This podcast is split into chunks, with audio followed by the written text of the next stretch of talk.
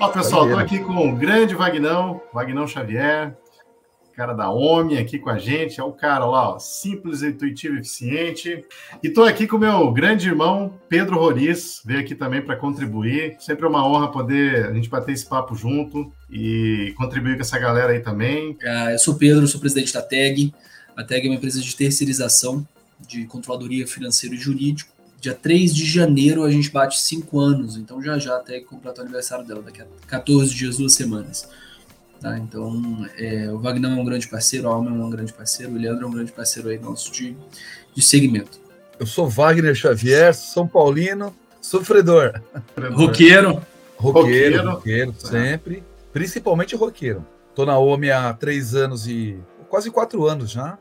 E no mercado há 30, cara, quase 30 anos já de software. E é isso aí, pessoal. Estamos junto com vocês aqui, contadores, consultores, empreendedores. E aproveitar um pouquinho aqui, né, do Eliandro e do Pedrão aqui. Eu não sou contador, né? Eu sou da área de TI, né? Da área de. Minha formação é na área de tecnologia. Então vou aproveitar um pouco aqui para aprender com vocês também, né? Esse é o objetivo, a gente poder compartilhar com os nossos parceiros. E Wagner, você preparou uma pauta aí, né? Ah, cara, eu tenho uma pautinha aqui, né? Eu vou começar com a primeira pergunta aí, ó. É, que é o seguinte, a gente fala muito com os contadores aí do BPO financeiro, BPO. Cara, quero começar o BPO. Quero começar dia 2 de janeiro. Qual é a primeira coisa? Eu sempre falo pro pessoal, dou algumas orientações, né? Mas eu queria ouvir de vocês, assim, de uma forma resumida, como é que se começa? Qual, é que é, o, qual que é o começo? Qual que é a virada de chave aí? É, a primeira pauta, eu diria que para começar o projeto de terceirização, é entender que você está em um MVP. Né? Você está em um início. E como todo início, como todo início é tão romântico, e vão ter os percalços do, de qualquer início. E aí o tal do MVP significa o seguinte: você vai precisar definir uh, na largada o tal do ICP, o tal do seu cliente uh, alvo ideal, e na largada você precisa decidir uma metodologia de teste. Antes de pensar em crescer, antes de pensar em escalar, antes de pensar em artifício de tecnologia para colocar no seu projeto, a, gente precisa de, a gente precisa definir uma metodologia. E aí aqui é, é, a gente tem que lembrar que não tem grandes gabaritos para a gente buscar a tal da terceirização financeira como é feita por multinacionais, como é feita no resto do planeta. A gente tem ainda alguns alguns expoentes sendo gerados no, no, no, mercado, existem vários cursos, existem pessoas que estão à disposição para ajudar, assim como a gente aqui, é, mas é, é para cada segmento, para cada ICP, você vai ter uh, características próprias. Então, eu diria, a, a, quem quer começar, quem está vendo a gente, quer começar no dia 2 de janeiro, como você colocou, dia 3 para ser contemporâneo da tag, né, para ser dia do mesmo aniversário da tag eu diria essas duas coisas. Entenda que você está em MVP e tudo que você fizer vai ser mudado em algum momento e entenda a necessidade de se fazer uma metodologia. Depois você pensa em crescer. Como você recebe, são aqueles cinco passos que a gente fala em todos os cursos que a gente faz, cinco passos de qualquer terceirização, como você recebe a informação, como você classifica a informação, como você agenda em banco, como você concilia e como você reporta. Como, como que a sua metodologia vai passar por esses cinco passos. Eu iria por aí. É isso aí. Maravilha. Talvez falando pareça, pareça simples, né, Pedro? Mas na prática tem muita coisa para se validar com relação a isso. E uma das coisas também que eu, que eu sempre comento é a questão do foco também, né? No, no, no início, assim, num foco de atuação, num foco de mercado, entender bem isso.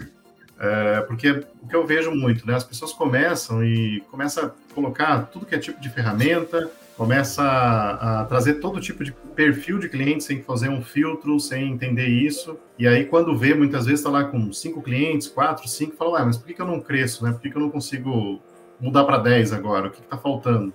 É, primeiro é isso, entender que faz parte do processo, né? É, não é erro, é acervo. Mas também, assim, aprender com quem já errou é muito mais fácil, né? Então, se de repente você consegue, ah, começa por empresa de serviço, bacana, vai entender entenda bem esse mercado, conheça a fundo realmente os segmentos, conheça bem realmente esse perfil, desenhe o processo voltado para isso. E uma das coisas que eu, que eu tenho batido muito nisso, né, é entender que o, que o SLA é a tua lei, né? Que aquilo que você definiu como, como sendo o teu padrão de entrega, é, você tem que cumprir. Esses dias eu estava conversando com um aluno e ele estava falando, pô, mas é que tem um cliente aqui, aí o cara me pede, então eu, eu fiz lá para receber por e-mail, Aí esse outro aqui, pô, o cara é gente boa, daí tá mandando pelo WhatsApp, pô, daí tem outro aqui que, enfim. Aí você começa a abrir a sessão para todo mundo, nunca você vai ter padrão, nunca você vai ter um modelo, nunca você vai ter metodologia. Então, você precisa ter clareza com relação a isso, definir a regra, valida e faz acontecer. Não vai ser no primeiro, não vai ser no segundo, talvez não no terceiro, enfim. Tudo tem um tempo para maturar, né? E acreditar no processo. As pessoas às vezes se espantam, né? Logo de início. É... Poxa, mas às vezes tem uma resposta que não é tão positiva da maneira que imaginou mas faz parte, né? Você tem que acreditar no teu modelo e entender que se você não tiver esse padrão, certamente vai ter dificuldade para conseguir escalar, né? É, eu te diria, inclusive, pela minha experiência, pelas unidades que a, que a TEG abriu, ou pelos, pelas próprias sociedades que a gente fez, ou as mentorias que a gente fez, que o que vier primeiro, 100 mil reais de faturamento ou 20 clientes, seria uma boa marca de MVP. Você vai ter errado muito você vai ter cometido uma porção de erros que você falou, você vai ter, vai ter aprendido com quem já errou, né, para você errar coisas diferentes. Mas mais que isso, você vai ter aprendido a vender, a se comunicar com aquele público específico, a entender que perfil de gente que você precisa na equipe, é, é, que adereço de tecnologia você pode trazer. Então acho que são duas marcas, duas marcas boas para encerrar o MVP. É isso aí. É fazer um planejamento, né? Acho que tem que ter um planejamento, né? Eu converso muito com os contadores, inclusive eu desenvolvi aí a planilha, né? até mandei pro, pro Eliandro na semana passada, né, Eliandro? Aquela meio que um BP ali, já colocando ali um pouco de segmentação, um pouco de precificação, porque a gente vê que o pessoal às vezes começa não tem um, não tem um plano mesmo, um plano claro, né? É. Então acho que quanto mais colocar no papel é melhor. Planejar não é sinônimo de sucesso, mas não planejar é indicativo de fracasso. E assim terminamos mais um episódio do BPOcast. E olha só, vou deixar um convite especial para você que deseja aprender mais sobre BPO financeiro, está começando nessa área ou deseja ganhar escala nesse negócio, para nos acompanhar nas nossas redes sociais. Estamos com conteúdos exclusivos no canal do YouTube e também lá no meu perfil do Instagram. Os acompanhem por lá e olha só, um grande abraço para você e até o nosso próximo encontro.